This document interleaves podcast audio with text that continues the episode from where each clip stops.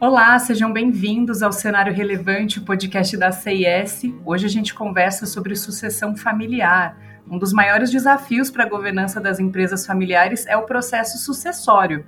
Diante da importância e complexidade que representa para a longevidade de uma empresa familiar, esse momento deve ser encarado como processo estratégico que requer profissionalismo, previdência, comprometimento e zelo individual e coletivo Planejar e gerenciar a sucessão é vital para a família empresária.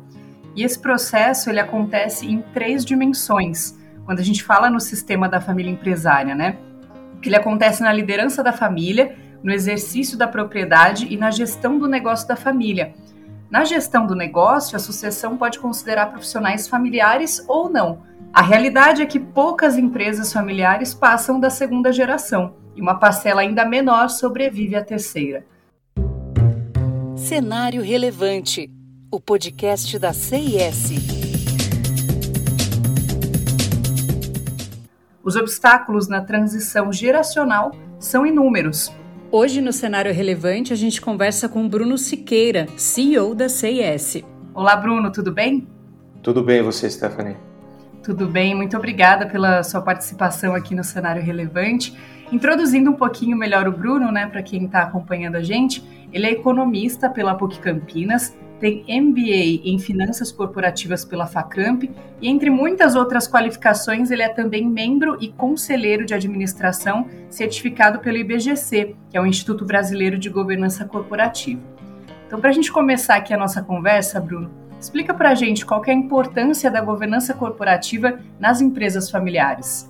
Legal. Stephanie, antes de mais nada, prazer estar aqui no nosso podcast e, poder compartilhar um pouco do nosso conteúdo aqui com os nossos ouvintes. É, não só para empresas familiares, mas de forma geral para todos os tipos de empresa, é, governança busca atender três objetivos bastante claros. É, o primeiro e, e, mais óbvio deles é aumentar o lucro da empresa, ou seja, ter refletido todo o esforço é, no bolso do, do sócio, do acionista é, a perpetuidade do negócio, é, ou seja, tentar é, enxergar esse negócio ao longo do tempo, é, passando de geração em geração ou permanecendo a partir de movimentos com, com, com, transações, enfim, com a profissionalização. É, e por último, e, e, muito mais atual, a questão de se tocar a, a empresa de forma sustentável. Né? Não estou me referindo aqui aos temas sociais e ambientais que ferem os ouvidos de muitos, né? É, mas é, coisas práticas, como manter um fornecedor saudável, é, ter uma interlocução decente com, com os vizinhos e, e, e por aí vai. É, tradicionalmente, governança surgiu para resolver um problema bastante clássico dentro de empresas listadas, é, que é o chamado conflito de agência, onde há um desalinhamento é, entre os interesses dos sócios, né, dos acionistas, é, e os, os, executivos que, que são contratados para tocar o negócio, né, para gerir o negócio. Às vezes, é, os executivos se desviam dos interesses dos acionistas buscando é, muitas vezes os seus próprios interesses. Então, a, a governança é, ela surgiu é, para tratar desse, dessa problemática. É, nas empresas de cunho familiar, é, surge um, um, elo adicional à, à, gestão, né, ao controle e à propriedade, como você bem apresentou no início da nossa conversa, é, justamente a família. Né? Muitas empresas têm na figura do patriarca, fundador, a sobreposição dessas três instâncias. E, e a governança, é, na minha opinião, ela, é, a importância dela, ela cresce quando a família que atua, ou mesmo que está de fora, aumenta é, e os momentos sucessórios se aproximam. Legal, Bruno. E qual você acha que é o maior desafio da sucessão familiar? Porque é um meio assim que existe muita resistência às vezes, né, daquele empreendedor, por exemplo. É assim, é, na verdade, assim, é importante dizer que a sucessão familiar é, é, um dos meios de se lidar com a perpetuidade do negócio, mas não é o único. Né? A profissionalização, até a venda do negócio, é, também pode endereçar de forma bastante coerente essa questão da, da perpetuidade. Né? Mas escolhido o caminho da, da, perpetuidade a partir da sucessão familiar, ou seja, pela, pelos filhos, enfim, por aqueles que, é, que, que, que, recebem a, a sucessão, o maior desafio, na minha opinião, está é, relacionado à conciliação dos interesses dessas três esferas que eu mencionei é, acima: é, a propriedade, o controle e, e, a família. Então, é, de forma mais prática, é, como manter a família unida, né, podendo almoçar nos domingos e, ao mesmo tempo, organizar uma sucessão de propriedade, as cotas ou, ou, ou ações, de forma a contemplar os anseios dos, dos, dos mais diversos entes. É, e o dia a dia, né? Lembrando que, é, por vezes, é, isso tudo é, se apresenta de forma bastante embolada e com temas é, também bastante esquentados, né? É, outros desafios derivam desses, né? as dores do sucedido, geralmente desalinhadas em relação às ambições dos sucessores, é, a, a, divergência é, que hoje a gente vive em relação as múltiplas gerações trabalhando juntas, né? Muito fácil se ter quatro, até cinco gerações é, convivendo juntas. É, a questão do cabide de emprego de parentes e amigos e, e, e por aí vai, né? Todos eles são, são desafios é, pautados por esse tema da sucessão familiar tendo né, uma situação em que o dono da empresa está ali resistente ao trabalho do conselho, né, do conselheiro, como driblar essa situação? Tá certo. É, embora o, o conselho é, seja conhecido como a máquina de tomar decisões, eu estou cada vez mais convencido que a maior arma de um conselheiro não é a deliberação, é, mas a pergunta, né? saber arguir, saber questionar a partir de uma determinada percepção. É, empresários centralizadores que sentem a necessidade de um bom debate, é, de ouvir opiniões é, divergentes, ou que se pautam por racionalidade em suas decisões, é, possivelmente vão ter maior facilidade em aderir a essa agenda.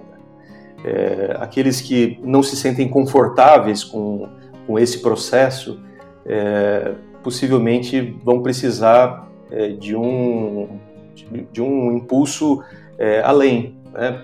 Às vezes, o convencimento pode vir pelo contexto, por alguma dor, por necessidade.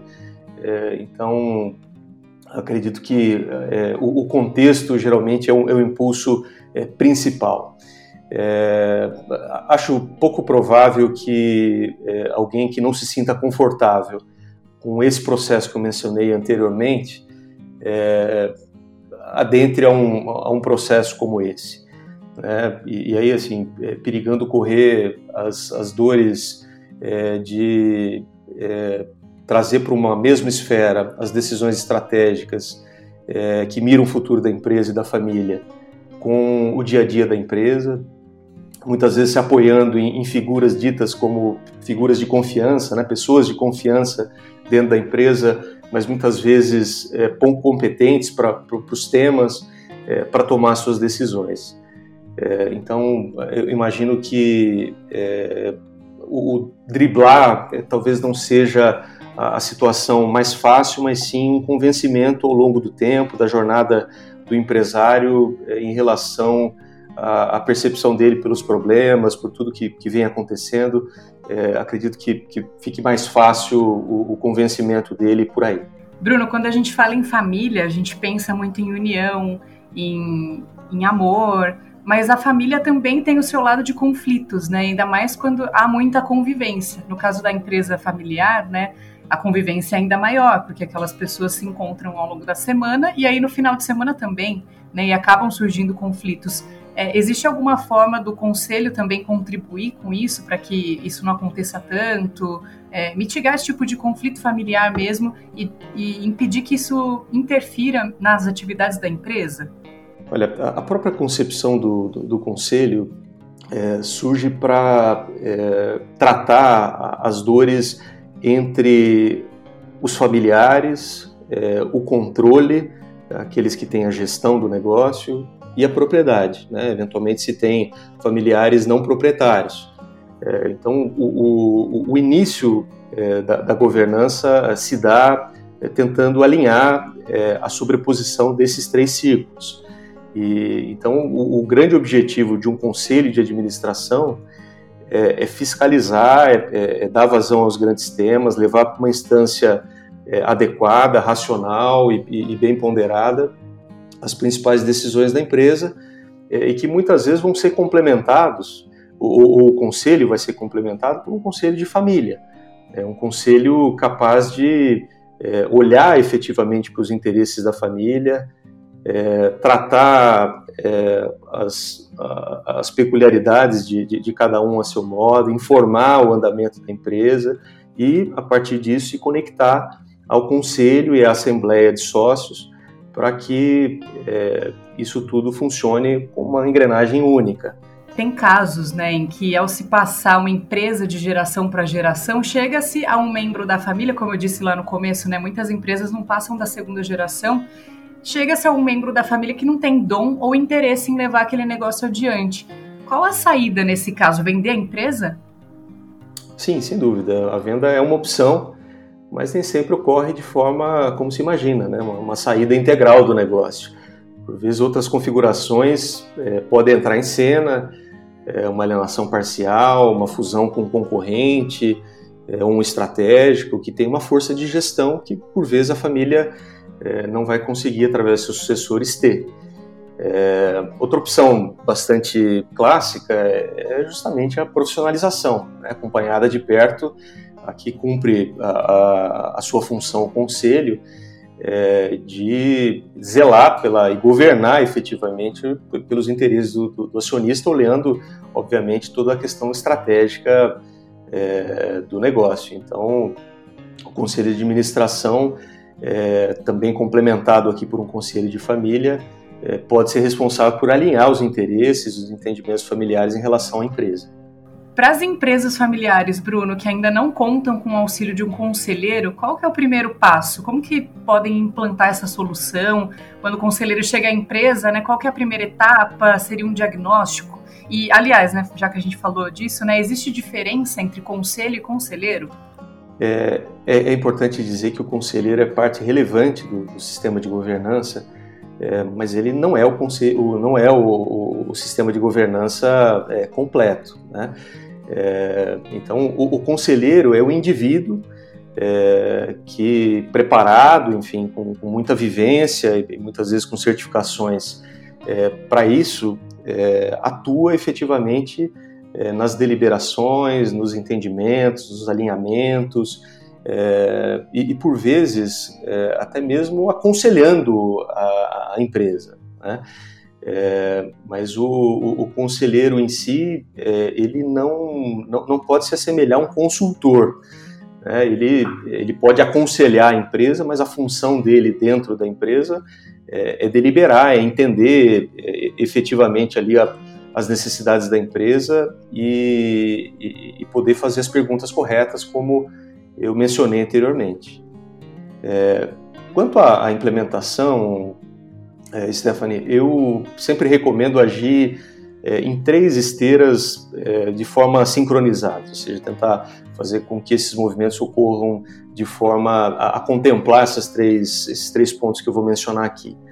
É, inicialmente, é, olhar para a implementação ou a revisão dos instrumentos que vão dar base a um sistema de governança, ou seja, é, é uma olhando, por exemplo, para um dos primeiros pilares de governança, que é a prestação de contas, né? Como é que eu, eu consigo minimamente saber a, a quantas anos o, o resultado da empresa?